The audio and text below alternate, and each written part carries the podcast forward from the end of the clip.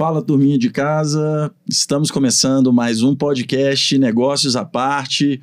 Mais uma vez aqui com o Hassan, meu amigo, e hoje com uma convidada muito especial, a Fabiana Lopes, ou Fabi, Fabi. mais conhecida como Fabi. A Fabi, ela é fundadora e diretora da Enlace, é uma empresa de marketing estratégico e branding. E hoje ela veio aqui para falar um pouquinho desse tema, do que, que é branding, do que, que é marketing estratégico, como que ela chegou nesse mercado e tirar algumas dúvidas nossas aqui, especialmente, e de vocês aí de casa.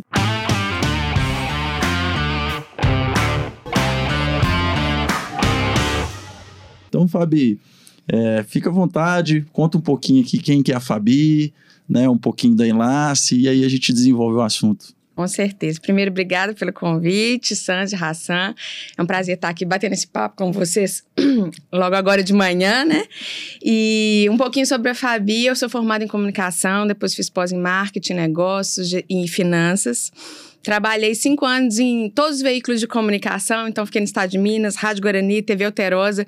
Fiquei um bom tempo aí nos veículos de comunicação. Depois fui trabalhar na Vivo, como executivo de grandes contas corporativas, bem na área comercial mesmo. E depois fui para o Banco Itaú. Fiquei no banco seis anos, cuidei da operação do Banco Varejo aqui em BH durante três anos como regional do banco. Trabalhei como gerente geral, depois como regional do banco. E depois fui para o grupo Feira Shop para cuidar do varejo mesmo, de mulheres, bem na, é, no fast fashion. Fiquei lá também mais três anos, cuidando como diretora de marketing. Depois de passar aí 20 anos por todas essas áreas do mercado, eu falei, bom, eu acho que está na hora de começar a empreender. Nunca quis, amava estar tá ali na estrutura de empresas, nunca quis empreender. E aí eu falei, não, agora está na hora. E junto com meu marido, meu sócio, a gente montou Enlace há cinco anos atrás. Veio muito com a ideia da gente trabalhar marketing digital de empresas em Belo Horizonte. E nos primeiros meses a gente logo viu que não era isso, que a gente fazia muito bem o enlace mesmo das empresas com as pessoas físicas, e a gente entendeu que a gente gostaria de trabalhar mais no estratégico e desenvolver a parte de relacionamento, de marketing de influência, de branding especificamente. E foi muito bacana porque foi caminhando, caminhando, e hoje a gente já tem cinco anos com uma bagagem bem grande, tanto aqui quanto no Brasil, com operações e, e, lançamentos que a gente fez de grande porte também. Hoje, hoje a gente consegue nichar bem a área de branding e, e a gente trabalha em três pilares. No pilar corporativo, a gente trabalha com pessoas físicas e também tem um curso digital voltado para empresários que querem assumir a voz da marca, que querem trabalhar com branding persona, que querem ressignificar aí essa, esse posicionamento. Então, hoje a gente está bem nichado nessa área. Ah, legal. Acho que não só, não só, acho que o desafio de as pessoas entenderem o que é, é o desafio do empresário, você ajudar o empresário a desenvolver isso, né? Acho Exatamente. que nós dois aqui sofremos na pele com isso. Acho que o próprio projeto do podcast Acho que ele veio um pouquinho nesse sentido de tentar desenvolver um pouco essas habilidades de comunicação, né? De, de criar uma voz com o público e tal. Então, bem legal. E é, e é uma dor de muita gente, né, Sanz? Assim, é, a ideia do curso, ele veio na pandemia do meu sócio, que ele falou, olha, eu acho que tem muita gente que não consegue fazer isso, empresários de sucesso, pessoas físicas de sucesso, mas que na hora de ligar uma câmera travam, na hora de se posicionar, porque os pilares da brand persona não é só o que, que você faz no digital, é no offline, é como que você se relaciona no offline, e o online vai dar só um, um, um impulso para isso ser visto de uma forma maior. E aí a gente veio com essa ideia, quando a gente abriu a primeira turma, foi um sucesso de ver assim, muita gente com a mesma dor, falando: olha, eu não consigo me posicionar, eu tenho vergonha, não sei como eu faço, eu não consigo me organizar. E, e aí a gente viu realmente que era um viés muito bacana para a gente trabalhar. Ô, Fabi, dá uma pinceladinha pra gente, então. O que, que são esses pilares de construção da branding persona? Que... É, assim, hoje a gente precisa de pensar assim, quem que eu sou no offline, qual que é o meu currículo, por exemplo, o que que eu trago de bagagem, qual que é o meu portfólio, como é que eu trabalho meus relacionamentos, como é que eu trabalho meu lifestyle. É uma coisa muito importante é como como eu trabalho a minha imagem pessoal, porque isso é uma das coisas que mais comunica. É o Tom Peters, que é um dos papas da, da brand persona, fala que a gente tem sete segundos para poder causar uma boa impressão em outra pessoa. Então você chega aqui, ó, seu óculos, sua blusa, é, sua roupa, seu relógio, tudo está comunicando de alguma forma. E aí você se identifica ali com aquele, com aquele cluster ou não, né? Porque você quer fazer parte daquele meio ou não. Então, assim, outro pilar muito importante é a imagem pessoal, como a gente passa, ou como você se posiciona nas redes sociais também, porque hoje em dia, é, eu acho eu, particularmente, acho até brega você dar um cartão de visita. Eu acho antiecológico. Porque você fala, ah, me dá seu cartão. Que cartão? Deixa eu ver seu Instagram. Qual que é o seu Instagram? E você vai, você vai no médico, você fala, ah, ele tem Instagram? No nutricionista? É dessa forma. E aí, assim, o pilar do digital é muito importante também. Então, como que você pega todo o seu relacionamento offline, que o carro que você tem, o restaurante que você frequenta, isso tudo vai montando o quebra-cabeça da brand persona. Para, no final, eu, eu poder ter uma imagem de quem é você. Então, é muito importante que isso tudo esteja alinhado no offline, porque na hora que você jogar no online, ele tem que ser verdadeiro. Porque antigamente as pessoas ainda conseguiam enganar num, numa vida, um lifestyle que não era delas. Hoje em dia não tem mais jeito. Se você posta uma coisa que não é sua, todo mundo fala assim: ah, aquela não é aquela pessoa, né? Então fica fake demais. Então, todos os pilares, eles, eles combinam nessa, nessa nessa visibilidade do digital e fazer esse digital ser ritmado do tipo, ah, então eu vou postar tantas vezes por dia, eu vou eu vou tá me posicionando de tal forma, a minha bolinha do story está voltando, oh, desculpa, tantas vezes por dia, ela está voltando ali para frente. Por quê? Porque aí você ajuda o algoritmo.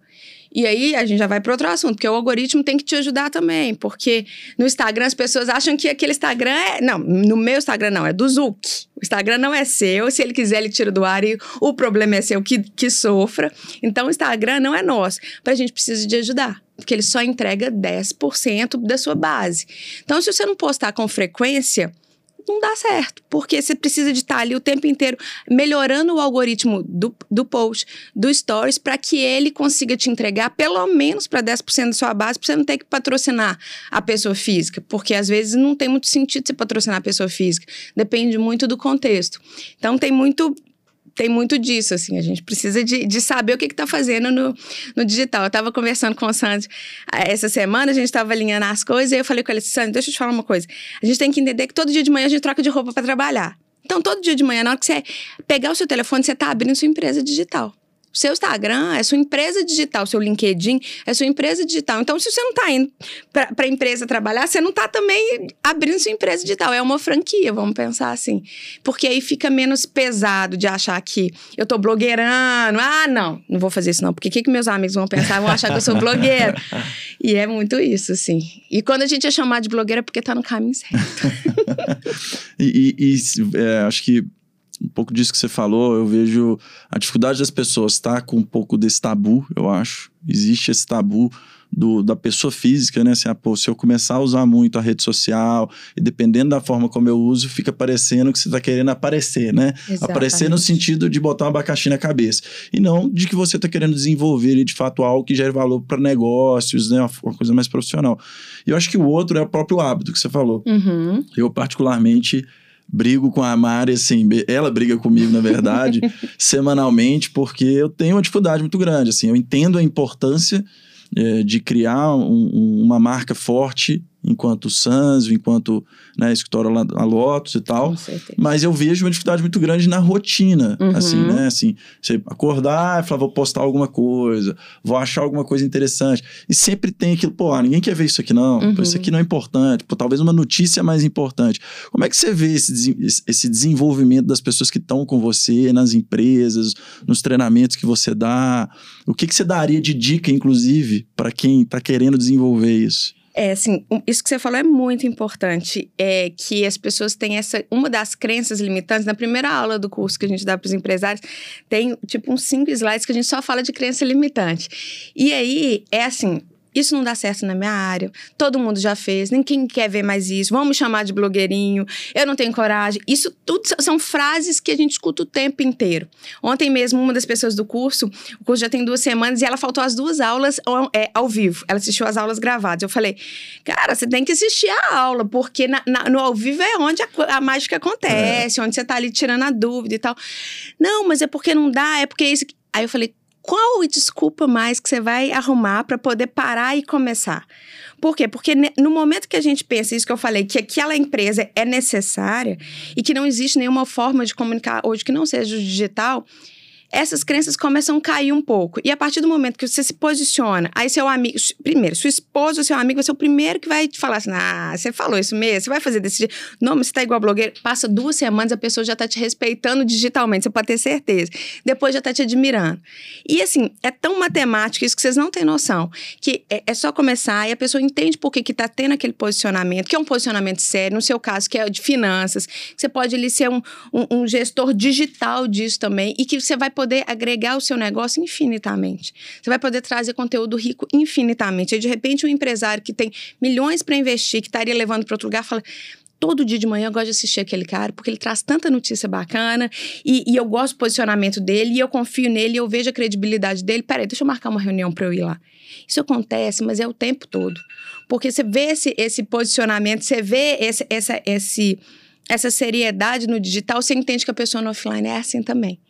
Então é, é questão de hábito, é igual você falou, é questão de hábito, de, de fazer um esporte novo, é a mesma coisa. Eu vou começar a fazer tênis quarta-feira. Meu marido virou pra mim e falou assim: o que, que você vai fazer? Você tragédia com bolinha. Eu falei, não, eu vou. Por quê? Porque vai ser um hábito, eu vou tentar. É igual o digital, é a mesma coisa. É. é porque acho que a diferença é que a gente fica com medo do julgamento, né? Exatamente. É, é. Existe esse tabu do julgamento que a maioria das pessoas tem medo. E, e, e, é um julgamento porque a, a história das, das redes sociais, ela começou muito com as blogueiras. E, na verdade, ela começou com, com, com empresas, por exemplo, a Disney foi uma das primeiras empresas que teve blog. Então, os, os blogs mesmo vieram muito é, de, de trazer notícias jornalísticas, empresariais, etc. Aí, as, as digitais influências, na época, elas eram blogueiras de moda, de beleza. Então, elas falavam no blog delas disso. Como veio o Instagram, que era um, um, movimento muito mais rápido e muito mais fácil que você escrever aquele textão de blog, elas se posicionaram mais rápido em relação a isso. Uhum. Então veio esse preconceito de que blogueira é só de moda e quem tá no Instagram é só moda, ou falando de maquiagem ou desfilando o look do dia. Até que as empresas começaram a entender, mesma coisa, só fazendo um parênteses de TikTok, hoje todo mundo acha que dancinha. E é o algoritmo mais maravilhoso que tem na internet. Porque você, fica exponencial muito mais rápido que no Instagram, porque ele entrega um algoritmo melhor. Então, quem está se posicionando com, com, como empresário, é na área de finanças, em todas as áreas, no TikTok, está voando. Por quê? Porque é um algoritmo melhor. Então, a, a, a, voltando às redes sociais, começaram a se disseminar muito nessa área onde as pessoas queriam falar mais rapidamente. E quem se posicionou entendeu que aquilo era muito rápido. Hoje o algoritmo é, é mais difícil, mas da mesma forma a gente precisa de, de, de pegar o máximo de informação e jogar no máximo de redes sociais possíveis, que aí você consegue atingir pessoas de várias áreas. Ah, legal. Esse era um gancho que eu ia fazer. Um ponto que você falou que chamou minha atenção é sobre coerência, uhum. né? Você tem que ter a coerência do online com o offline. Uhum. E um uhum. outro ponto é necessariamente você ter a coerência entre as próprias redes. Uhum. No Instagram, no LinkedIn, no TikTok. É, uma questão que surge para mim é o seguinte: como que eu consigo separar o Hassan, pessoa, né, que não quer se expor, que não tem essa vontade, uhum. da minha construção de marca pessoal. Porque acho que esse é um ponto relevante, né? Assim, às vezes o uso da rede está voltado simplesmente para para questões pessoais. Sim. E existe possibilidade de fazer um trabalho em específico para construção de marca pessoal. Sim. Como é que a gente faz isso? E outra questão, pode responder em momentos distintos, uhum. é como é que a gente mantém essa coerência e se existe alguma rede, tem até aquele meme, né? Uhum. Como é que eu me posiciono no LinkedIn, como é que eu me posiciono no Instagram, como uhum. é que eu me uhum. posiciono no Twitter, como é que eu me posiciono numa outra rede social. Uhum. Como é que eu mantenho a coerência e quais as redes que eu uso para qual tipo de posicionamento, tá. entendeu? Tá. Não, sua pergunta é ótima e, e, é dúvida de muita gente, que é o seguinte: primeiro, Instagram pessoal, Instagram profissional. Isso é a maior dúvida. Quando o Santos me perguntou dos pilares, um dos pilares principais é o pessoal. Porque, se, ok, você não quer se posicionar, você não quer mostrar sua cachorra ali, você não quer mostrar sua esposa, etc. Mas eu tô conversando com uma pessoa. Eu não tô conversando com o CNPJ. Então, você não precisa de expor completamente sua vida pessoal, mas as pessoas precisam de entender quem é você para haver a conexão. Ontem eu tava jantando com um casal de amigos num restaurante aqui na Savassi. Aí eu postei, tá? Postei o menu, era um chefe é, é, italiano e parará. E aí, de repente, se você gosta de tomar um vinho, se você gosta de uma boa gastronomia, você tá me seguindo, você fala, não, a Fabi gosta de um vinho, gosta de uma gastronomia. De repente, você conecta com uma coisa que você nem tava pensando. E aí, na hora de você expor o seu profissional, ah, aí eu vou expor que eu trabalho com agronegócio. Ah, que beleza, eu tenho uma fazenda também, eu tenho boi, eu preciso de sal, olha, ele conecta. E aí, gente, toda hora eu tô dando um, um tapinha não, tá, aqui, ó. Tá valendo, tá tranquilo. O Lúcio fica bravo é, com a gente, não. Deixa eu fazer assim, ó. Aí. É, e aí, de repente, você conecta com o pilar pessoal. E aquele momento vai desenvolver um negócio que nem estava ali no clique para desenvolver. Hoje tá todo mundo jogando beach tênis, né? Aquela febre, aquela loucura. E aí você posta ali, ah, tô jogando um beach tênis. E aí seu pilar profissional, ele também é acionado nesse momento. Então, você pode ou não expor o seu pessoal, mas é importante expor alguma coisa do pessoal. Na prática, só para ver. ver se eu entendi, a, a, o que eu tô assimilando aqui é que o pessoal, ele te permite, na hora que você se expõe um pouco pessoalmente, ele te permite fazer conexões que são mais genuínas. Exatamente. né? Você Exatamente. cria o rapport ali, porque você cria um rapport se você faz simplesmente o, o, profissional, fica um negócio mais frio, seco, direcionado Exatamente. e a, a, conexão, ela praticamente ela, ela é mais difícil de acontecer. É, por né? exemplo, se eu fosse te seguir, se eu tivesse 100% falando do seu negócio ali, que é uma coisa que eu não tenho fazenda, eu não sou do agronegócio e de repente aquilo ali não ia me, me atrair. Aí eu vi, vi, vi, o seu cachorrinho aqui na hora. Eu falei, nossa, tem um cachorro? Você falou, tem. Esse também tem, tem. Tem um shih não sei o que. E aí já virou um assunto. Hum. Entende? Então, assim, expor um pouco o pessoal é necessário. Da maneira como a pessoa conseguir. E aí você vai perceber que expor o pessoal não é tão difícil assim, que tem um preconceito com isso. E qual rede usar, respondendo a segunda parte, é, nem toda rede é para todo mundo.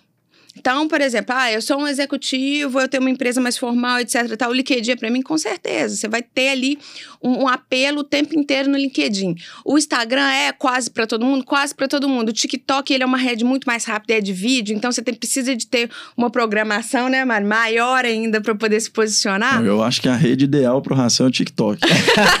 Pelo pouco que eu conheço. então precisa de, de gostar de vídeo, senão não dá para posicionar no TikTok, não.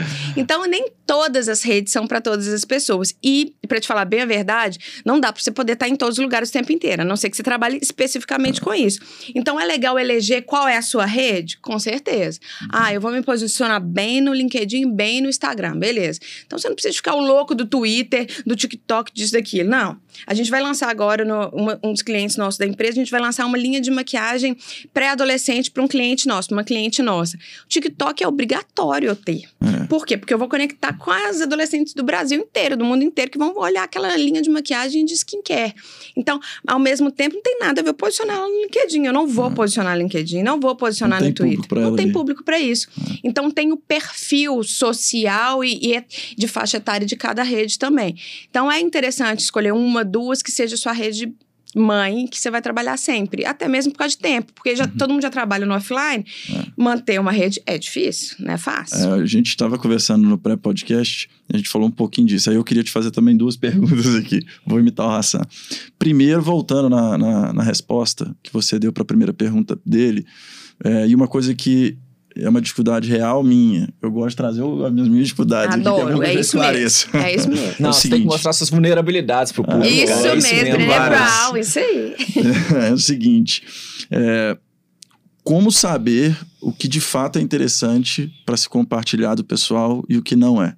Isso é uma dificuldade que eu tenho muito grande. A Mari tá ali, você tá falando que tem que ser misturada, a Mari tá ali dando uma risadinha de, de canto de boca. Tipo assim, é, tá que vendo, ótimo, tá né? Vendo? Eu te falei.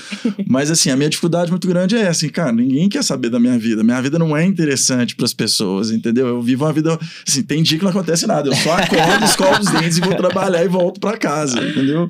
Essa é a minha vida, uhum. em, em 80% do tempo. E às vezes eu faço alguma coisa interessante. Então assim, o que de fato é e o que não é interessante? Tá. É, primeiro, tudo é interessante. Você pode ter certeza que quando você postar qualquer coisa de sua vida pessoal, as pessoas vão conectar. É, a gente precisa de entender, tem um, um, um uma forma de enxergar o branding que chama primal branding, que são vários passos para você conectar com a comunidade, que ele fala muito que é uma vida em comunidade. Então, o que, que, é isso? É a sua comunidade que te segue, vai querer entender aquilo ali e vai te comprar de uma forma como se fosse, pensa assim, é, na religião, na igreja católica, ele fala muito dos primórdios da religião para poder construir o primal brand. E aí ele fala o seguinte, que a sua comunidade, ela vai conectar com seus rituais, igual você falou, não acontece nada, eu só escovo o dente e vou trabalhar, isso é um ritual. Uhum. Então, de repente, todo dia você vai estar tá lá, você posta que você tomou um cafezinho, você posta entrando na loja, você posta no estacionamento, e ali chegando no escritório, todo dia é um ritual ali, ritmado, onde a sua comunidade vai esperar aquilo acontecer. Uhum. Igual você, quando, quando as pessoas postam todo dia de manhã, ah, eu, eu, fui pra academia, ah, eu tô não sei. Aquilo é um ritual que as pessoas gostam de acompanhar. Quase um Big Brother, tá? Uhum. É, então, os rituais são, as palavras sagradas também são, é outro pilar, que é o quê? É a forma como você se comunica. Igual como vocês começaram aqui no podcast. Oi, fala pessoal, tô aqui. Todas as vezes que você falar dessa forma, viram palavras sagradas para você comunicar. Então, voltando na religião, se você pensar que a igreja católica, é, a comunidade não discute o que, que é ali. Aquilo já é arraigado. Por exemplo, você já viu alguém levantar a mão e falar assim, ô Papa, por gentileza, essa parte da hóstia eu não concordo. Pode baixar que esse ritual da hóstia eu não quero? Não. Aquilo já é, é- é- As pessoas compram aquilo como uma verdade. Então, você tá ali todo dia colocando seu ritual, usando suas palavras, aquilo começa a gerar esse engajamento que sim as pessoas querem saber o que, que você está fazendo. É trazer seu- a sua história de criação também é um primeiro pilar, que é o quê? De onde que você veio? Como é que você faz? Ah, tá, mas todo mundo sabe. Não, não- todo mundo não sabe. Eu não sei. O que, ah, onde você formou? O que, que você fez? Por que, que você fundou a Lotus? O que, que você está fazendo aqui? Ah, tá, eu já contei. Não, mas você tem que contar quase todo mês. Por quê? Porque as pessoas começam te seguir, deixam de seguir, entram pessoas novas na sua comunidade e a sua comunidade precisa de conectar. Eu, por exemplo, acabei de ter dois bebês. Você entrar no meu Instagram hoje, tem Maria e Maitê pra tudo quanto é canto. A pessoa fala, essa menina é um- uma influenciadora materna, não sou nada, de jeito nenhum. Mas é um momento de vida que tá assim. Então, de vez em quando, eu preciso de voltar porque que eu quero, que é o quê? Eu sou uma empresária de marketing, aí eu volto. Só que meu lado pessoal é muito forte. Eu levei oito anos para engravidar, então eu volto com essa história de novo. E aí eu coloco ali, é, por que, que eu levei oito anos para engravidar? Aí as pessoas conectam de uma forma absurda, querendo saber. Todo mundo que teve dificuldade, que fez inseminação, conectam.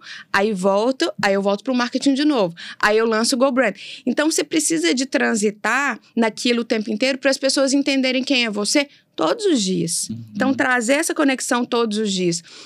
E trazer também, por exemplo, outro, outro pilar importante são como que você comunica através de, de sinais. Então, sinais são, são o quê? É a cor da sua marca, é o cheiro, é auditivo. Então, por exemplo, colocar ali uma playlist do, do Spotify, não sei se você curte muito música, então colocar ali o que, que você gosta, aí as pessoas vão conectar com o seu sonoro. No offline, elas estão conectando com o seu cheiro, elas estão conectando com a sua cor. Por exemplo, ah, é uma pessoa que usa muito branco, preto, então sempre que a pessoa bater o olho ali, ela vai identificar como um branding total. Uhum. Tipo assim, ah, eu lembrei do Sandy porque ele gosta de blusa polo branco. Isso é sinal que sua marca já tá tão forte que a pessoa tá no shopping e lembrou do cara que gosta de blusa polo branca. Mas, mas, por exemplo, aí depois eu tento aqui fazer a segunda pergunta, mas nesse contexto, se a gente pensar no branding de uma empresa, Uhum. a gente muitas das vezes a gente a gente olha muito a forma como a gente quer comunicar e a gente direciona esse posicionamento de acordo com essa maneira. Então, assim, quais Uhum. valores aquele negócio representa, Uhum, o que quer propósito. representar, propósito e tal. Numa pessoa isso é muito mais difícil, né? Assim, Uhum. igual você falou assim, pô, hábitos e gostos são coisas que a gente desenvolveu ao longo da vida, mas às vezes não necessariamente aquilo cabe para o público que eu quero atingir. Vou te dar um Uhum. exemplo é, do meu negócio. A gente é um escritório de investimento, atua no mercado financeiro voltado para o mercado de alta renda e private. Uhum. Então, o mercado de alta renda e private ele é um público X. Normalmente um público mais velho, Sim. né, que tem um comportamento tal, tal, tal. Eu não, assim, num geral, eu não posso me posicionar de qualquer forma para esse público, Uhum. concorda? Uhum. Então tem coisas talvez até do, do meu gosto, dos meus hábitos que não são interessantes para essas pessoas. Uhum. E pode haver um conflito nisso, você acha que isso nunca é um conflito? Nunca é um conflito, porque se você tentar ser é, uma brand persona para agradar o público do seu negócio, você não é uma, uma brand persona, ali você está sendo o CEO da Lotus. Tem que ser genuíno, né? Exatamente. É. Uhum. Exatamente, porque a base da brand persona é se ser genuíno. Se, por exemplo, ah tá, os caras gostam de fumar charuto. Eu não fumo charuto, eu faço wake. E aí você não vai post- postar o wake porque os caras gostam. Não, você vai colocar aquilo, porque aquilo vai conectar com os jovens que, que têm um poder aquisitivo mais alto, que querem investir, que querem uma empresa igual você, que tem um cara descolado, novo, mas que é foda no que faz e que surfa de wake. Entendi. Entendeu? Então, Uhum. você precisa de. A base é, você tem que ser muito genuíno. Porque o resto vai acontecendo. Porque, porque a, a estrutura do, da brand persona, ela tem que so, compor o tempo inteiro em naturalidade. Porque se for chato fazer, se você pensar que você tem que fazer, você não vai estar fazendo. Uhum. Não, e uma hora você vai ser incoerente, né? Uma hora é. você vai ser incoerente. Se não for em uma hora você vai ser incoerente. Você finge que não bebe de repente, é. tipo, ah, você é. finge que não bebe. De repente tá louco repente, na balada. Eu encontrar com ele no boteco lá, bebão, eu vou falar, é, você Aí, tava mentindo pra é, Exatamente. Aí acabou a brand persona dele. Já vai pro ralo abaixo. Aí a segunda pergunta. A pergunta é a seguinte: rotina entre o que eu preciso fazer no offline, o que é o meu trabalho mesmo, e o que eu preciso fazer para desenvolver essa branding persona. Tá. Né? Como é que você vê esse conjunto de coisas aí no dia a dia? Tá, o que, que você vai fazer? É, primeiro, tudo no seu, na sua rotina já gera um conteúdo. Uhum. Você estando na Lotus todos os dias já vai gerar um conteúdo do tipo: hoje eu tô aqui, treinamento com a minha equipe. É um conteúdo. Ah, hoje, reunião sobre o, o, o que aconteceu na Selic, que aconteceu gera um conteúdo. Então, a sua rotina já é um conteúdo. Tudo uhum. ali está gerando um conteúdo, beleza? Então, isso é uma coisa. Mas você pode programar o que você quer desse conteúdo.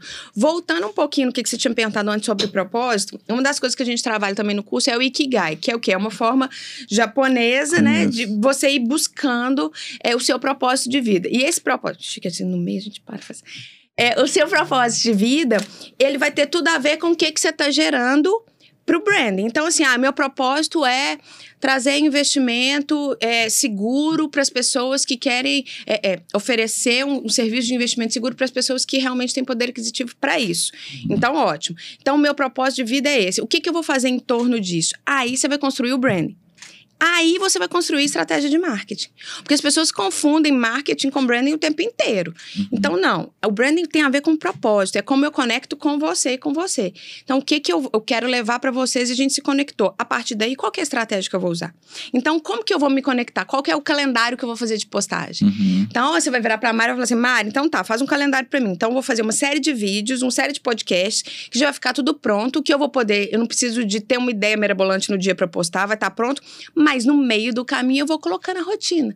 No meio do caminho eu vou colocando a coisa genuína ali. Então, assim, ah, é, gente, hoje eu não almocei, tô no McDonald's. Isso vai conectar com um cara que não almoçou e que é um empresário que tá no McDonald's e que teve que voltar pro escritório correndo. Você não precisa postar, sei lá, não tá, você levanta o dia que aquilo ali é uma mentira. então, você desce ali na Alameda e vai comer alguma coisa rapidinho e volta correndo. Aí, no outro dia, você tá fazendo uma coisa mais formal. Então, transitar pela vulnerabilidade, como o Hassan falou, é importantíssimo. Porque senão fica chato. Sabe aquele Instagram perfeito? Super-herói, né? Você Nossa, tem um monte de super-herói. saco! É. Não, e o Instagram perfeito, tipo, banco de imagem? Toda... Ah, você vai estar tá o tempo inteiro de blazer assim? Não, ninguém quer isso. Ah. Quer o cara do dia a dia também, que às vezes tá de chinelo, tá não sei o quê, tá de bermuda e, e aqui, aquilo vai conectar. Porque esse é o dia a dia de todo mundo. Ninguém tá formal o tempo inteiro. E aí o cara que vai te seguir, ele precisa daquilo. Então, para você se programar, é necessário sentar e falar assim, beleza, o que, que eu quero esse mês como propósito para o meu branding, o que, que eu vou gerar de, de, de construído. Então tá, eu já tenho um tanto de foto aqui de um banco de imagem, eu tenho fotos de TBT que eu vou postar aqui de viagem, eu tenho o meu dia a dia, eu tenho conteúdo para colocar dentro desse calendário. Fora isso, você vai improvisando. Uhum. Aí fica gostoso de ver. Entendi. Muito legal, muito legal.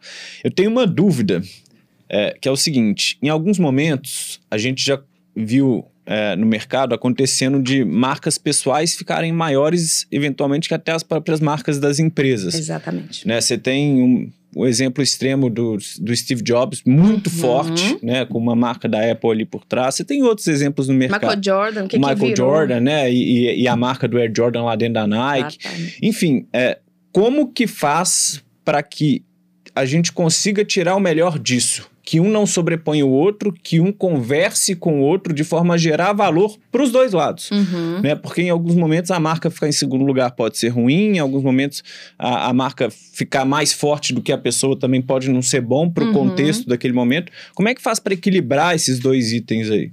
Uma, um dos pilares também da brand persona é que ele não é eterno e ele pode mudar o tempo inteiro. Então, se você pensar na Carol Conká, que foi pro Big Brother, ela tinha uma marca pessoal fortíssima, era uma pessoa famosa no Brasil inteiro, ela tinha um programa no GNT, além de ser cantora, além de defender bandeiras específicas que ela gostava de defender, ela chegou num reality show e ela destruiu a marca pessoal dela em duas semanas. Ela se envolveu em polêmica, em preconceitos, em grosserias. E a Globo ainda tentou ali fazer várias coisas para voltar com essa marca, mas não adianta. Por quê?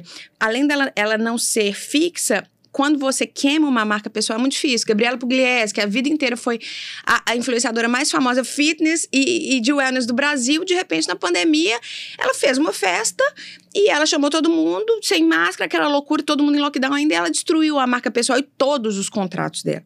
Então, isso que você está perguntando faz muito sentido, porque a marca pessoal pode ser tão forte que ela tem que ser cuidada o tempo inteiro, porque ela pode destruir um negócio. Se hoje o Michael Jordan se envolver numa, numa, num um problema sério e de preconceito ou de, de alguma coisa e falar uma bobagem, o que acontece com o contrato dele da Nike? Então, a marca pessoal, ela é muito importante, mas ela você tem que ter cuidado com ela o tempo inteiro. Porque quando ela chega nesse ponto, igual a Boca Rosa, também uma menina que lançou uma série de maquiagem, etc. Hoje a marca dela é muito maior do que, do que tudo. É, é, a gente precisa de cuidar o tempo inteiro, porque aí vira uma empresa. Aquela marca vira uma empresa. E aí, como toda empresa, ela precisa de cuidados. E ela tem haters que também é outro pilar que a gente fala muito lá do, do primal branding. Ele tem os descrentes que a gente fala, que é o quê? As pessoas que não acreditam em você ou que vão te atacar. Então você precisa de ter muito cuidado com isso para que isso também não gere um, um, buzz ali que você vai ter que administrar o tempo inteiro e o tempo inteiro você vai ter ruído na sua marca pessoal. Então não é simples cuidar disso, mas é uma coisa realmente que quando ela vira é, é, Silvia Braz vira uma marca tão importante que qualquer deslize que você faça, você pode perder aquela marca inteira. Uhum. E perder dinheiro. E, e, e, é curioso, porque a gente está vivendo uma época de muitos extremos, né? Então, qualquer posicionamento que você tem, você tem o exemplo aí do Maurício do vôlei recentemente. Exatamente. É, qualquer posicionamento que você tem, é, existe uma chance gigantesca de você ser cancelado. Exatamente. E não necessariamente com fundamentos, uhum. independentemente de, de, Eu não estou entrando aqui no mérito. Mas eu concordo com você. É, mas não necessariamente com fundamentos as pessoas são canceladas como fazer uma gestão do cancelamento? Como é que se vive o pós-cancelamento? Não, aí é a gestão de crise, né? É, é muito, é muito maluco, porque assim, eu, aí eu tô falando totalmente pessoal. Eu acho o fim do mundo o que as pessoas fazem hoje em dia em rede social em relação a cancelamento. Eu acho cruel, em, muito, em muitos aspectos é cruel, porque são pessoas, né? E uhum. aí, quem de nós aqui não deu uma má nota, não falou uma bobagem, não usou uma palavra errada, e hoje em dia a gente tem a geração mimimi, e a gente tem também é, o posicionamento correto, porque tem coisas que a gente falava antes que a gente não pode falar mais, mas também tem coisas também que tá muito aflorado, então que a gente tem que que dosar. Então, viver essa cultura do cancelamento é, é cruel, às vezes, sim, mas é, é, é o ônus da coisa.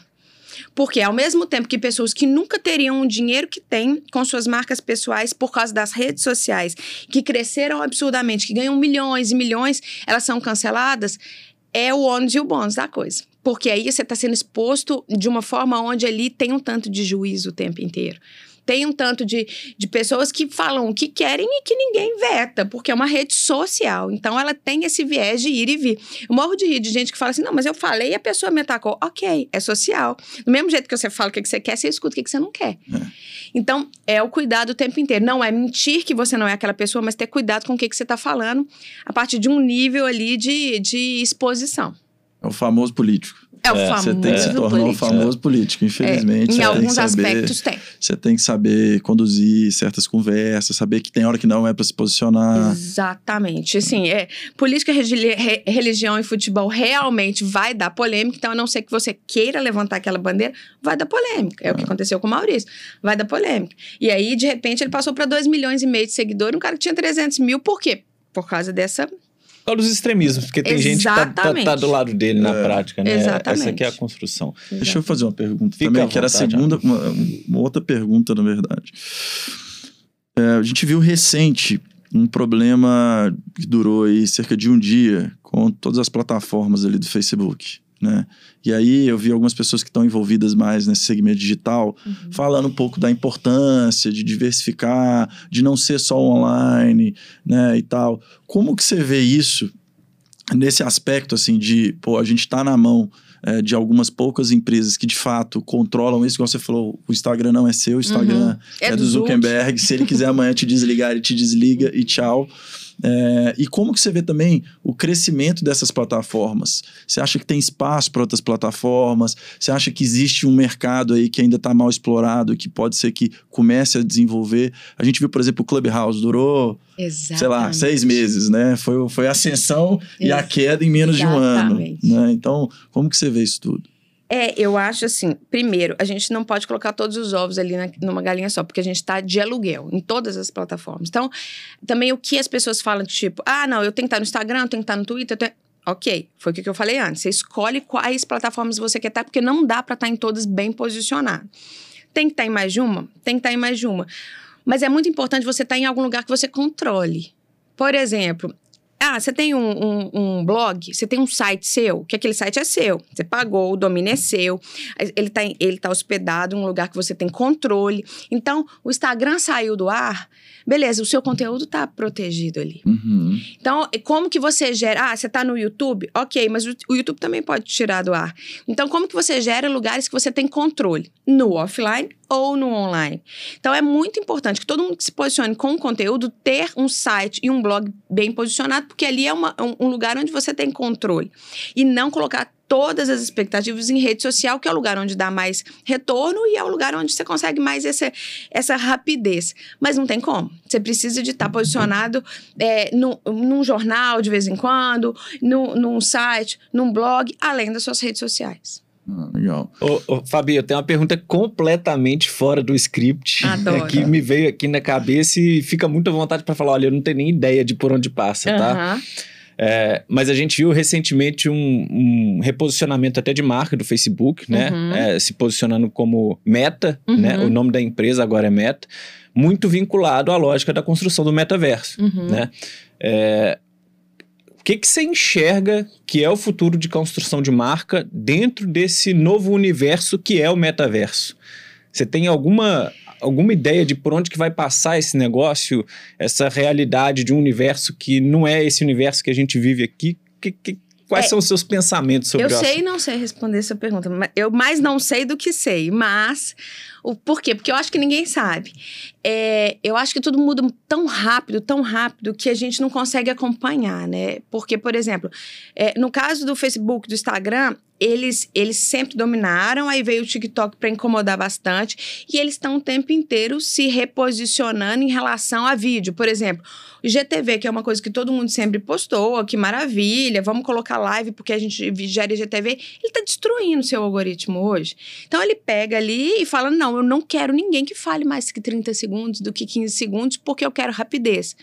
Mas eu acho, Hassan, que vai chegar no momento também que aquilo ali vai ter um limite, porque assim, ah, eu quero vídeo assim, eu quero vídeo assado, e eu acho que as pessoas às vezes têm que parar e indo completamente contra. Não sei se é o que você esperava escutar, mas eu acho que as pessoas têm que parar e falar assim: peraí, quem sou eu mesmo? O que eu quero me posi- posicionar? E eu não quero saber do que está acontecendo no algoritmo. Vira e mexe, eu falo com meus clientes assim, falo, nossa, no dia que deu pau, nossa senhora, aí meu algoritmo vai virar isso e aquilo, e como que eu vou. Falei, cara, esquece isso. O que, que você está fazendo de conteúdo? O que, que você está gerando de conteúdo? Porque aí você não precisa de preocupar se, se o algoritmo está te ferrando, não tá e tal. Não é isso. É assim, o que, que você está gerando de valor para a sua comunidade. Então, se virou meta, se virou fe- o Facebook colocou 15 segundos, se ele está querendo competir com, com, com, com o TikTok. TikTok, eu acho que a gente às vezes precisa desconectar disso, de viver à mercê de- das empresas que dominam a comunicação hoje em dia, entender assim, o que eu estou entregando de conteúdo para a minha comunidade. Se eu tenho mil seguidores, é dez vezes melhor do que eu ter 100 mil desconectados. Se eu tenho mil ali que querem comprar o meu negócio, que querem vender. Porque você imagina assim, por exemplo, nós no Go Brand, eu, Fabiana, tenho 23 mil seguidores, beleza. Quando eu lanço o GoBrand, eu preciso de vender ali 30, 40 vagas para poder suprir o que eu tenho de meta para aquele curso. E aí, se eu tenho 23 mil seguidores, não me interessa, eu quero vender 40. Hum. Se eu tiver mil bem engajado, é muito melhor, porque toda, toda vez que eu lançar um curso, eu vou vender 40. E a pessoa vai consumir aquilo e eu vou virar uma autoridade. A gente fala muito no curso que a gente tem uma pirâmide, pensa assim: a gente tem os generalistas, especialistas, autoridade e a celebridade. O objetivo é que a gente sempre esteja de especialista para cima para chegar em autoridade, por quê? Porque você está recebendo o reconhecimento do outro quando você vira autoridade. Você não se dá o chapéu Uhum. e fala, agora eu sou uma autoridade. Não é, não, meu filho. Alguém te reconheceu como? Então tá. A partir do momento que você é uma autoridade, você, fa você vende o que você quer, você comercializa o que você quer no offline ou no online, e você não depende 100% daquilo da, das mega plataformas mundiais para poder fazer o seu trabalho. E aí você lança um, um, uma palestra onde você lota um auditório de mil pessoas. Então, isso é muito interessante. Então, falando de brand e persona, sim, é importante a gente estar tá conectado o tempo inteiro e ver como é, vai ser esse futuro. Que é futuro é vídeo, todo mundo já sabe, que é um podcast, todo mundo já sabe. Mas o que, que você está fazendo para construir esse conteúdo de verdade? Independente se o tempo inteiro as plataformas estão mudando, porque senão a gente fica louco. Cada dia você acorda. Ai, meu Deus, agora eu tenho que postar de cabeça para baixo, porque senão no algoritmo não vai me ajudar. Ai, meu Deus, agora. É, gente, é insuportável, né? Chega, aí causa estresse, aí causa aquela agonia e aí paralisa muita gente. Na prática, não é sobre a plataforma, é sobre o conteúdo que é capaz de gerar engajamento, né? Essa é, é a, essa é a grande construção. Foi o é negócio do Clubhouse, né? O Clubhouse é. surgiu, de repente virou uma febre, porque era limitado, você tinha que ganhar convite. Criaram um senso de, de escassez. De, de escassez Aí todo mundo quis e depois de, sei lá, seis meses, o negócio já ninguém falava mais. Exato. nem sei se usam. Ainda. Eu nem uso mais. É. Então, nem assim... entro naquilo mais. E era para ser bacanérrimo, porque vinha muito com essa proposta, muito de, de voz e etc. Mas eu acho que, que foi confuso, assim, gerou uma escassez muito rápido, mas depois ficou difícil e as pessoas não estavam entendendo, foi muito Exatamente. isso que você falou. É, legal. Ô Fabi, só uma, uma última pergunta aqui, é, a gente falou muito sobre geração de conteúdo, geração de valor, é, mas ainda não está tangível para mim o que, que, são os pontos principais de engajamento. Porque uhum. a construção de autoridade, que é o que você falou, ela passa muito por engajamento, eu imagino, né? Assim, uhum. você, você pode comunicar para um público de 30 milhões de pessoas. Se 100 engajam, só não é suficiente. Não. Você provavelmente não está se tornando uma autoridade. Como é que eu faço para que o público tenha um engajamento forte com a persona que está sendo construída ali dentro? Ótimo. É, eu sou da, da escola do conteúdo. Então, para você gerar engajamento para qualquer área, se a gente estiver falando aqui de medicina, de arquitetura, de marketing, finanças, qualquer área, se não, se a base da comunicação não for a geração de conteúdo, esse engajamento não vai acontecer. Por quê? Porque se você gerar o conteúdo todo dia para a comunidade que quer consumir aquele assunto, ela vai engajar com você em todos os sentidos, do tipo, ah, eu tô falando hoje de finanças, beleza, e eu sou uma pessoa que tô consumindo finanças. Então, hoje eu vou falar nesse aspecto de finanças, amanhã eu vou trazer um especialista de finanças, depois amanhã... E aí você tá sempre nutrindo a sua base de conteúdo de alguma forma, usando todas as ferramentas que aquela rede social te dá. Então, assim, é, quando você gera o conteúdo, você vende o produto que você quer, você conecta com a pessoa, com a sua comunidade da forma como você quer, você fideliza ela para que aquela comunidade te defenda da forma que for e você é, não precisa de falar sobre você mesmo, os outros falam de você. Então, se eu estou aqui gerando conteúdo de marketing e você é, é, gosta de marketing, você vai encaminhar aquilo para uma pessoa, aquela pessoa vai salvar, que vai encaminhar para outra, que vai falar, eu quero aplicar no meu negócio, que aí eu lanço um produto e a pessoa já te acha como uma autoridade por causa do conteúdo. Então, assim, qual que, se, se puder resumir, qualquer pilar que você for trabalhar, ela tem que ser baseada no conteúdo. E hoje, uma das coisas é a era do conteúdo. Então, por isso que, que a gente consegue, se for pensar naquele livro A Cauda Longa, que 200 uhum. anos atrás que foi, que, que foi lançado, ele fala dos nichos. E hoje a coisa mais fácil que tem é você nichar um assunto. Então, se eu quero falar, eu quero entender só de vinho branco, eu vou seguir o cara especialista em vinho branco. Se eu quero entender só de determinado esporte, eu vou seguir aquele cara. Então, eu consigo nichar aquele conteúdo que me interessa e o que me, não me interessa, eu não quero saber.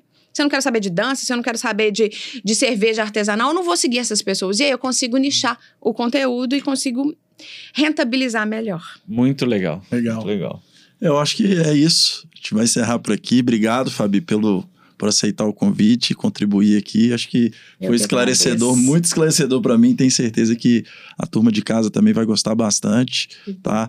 Quem não conhece depois, a gente vai, vai compartilhar o Instagram da Fabi, é da Enlace, né? O curso eu mesmo tô querendo fazer. Já tem, fazer tem, uma, tem uma turminha aberta. Eu falei, é. Fabi, não tem como eu entrar nessa turma, não. Dá um tá jeito, me encaixa lá. Bom demais. Então, eu convido a turma de casa aí para conhecer né, o trabalho da Enlace, do, dos cursos de capacitação. Quem quer aprofundar no assunto, acho que é importante. Né? Bom, obrigada. Eu que agradeço esse bate-papo. Foi muito proveitoso e muito bacana. Obrigada. Obrigado, Fabi. Valeu. Obrigado, Hassan. Valeu. Obrigado, tchau, turma. Até a Obrigada. próxima.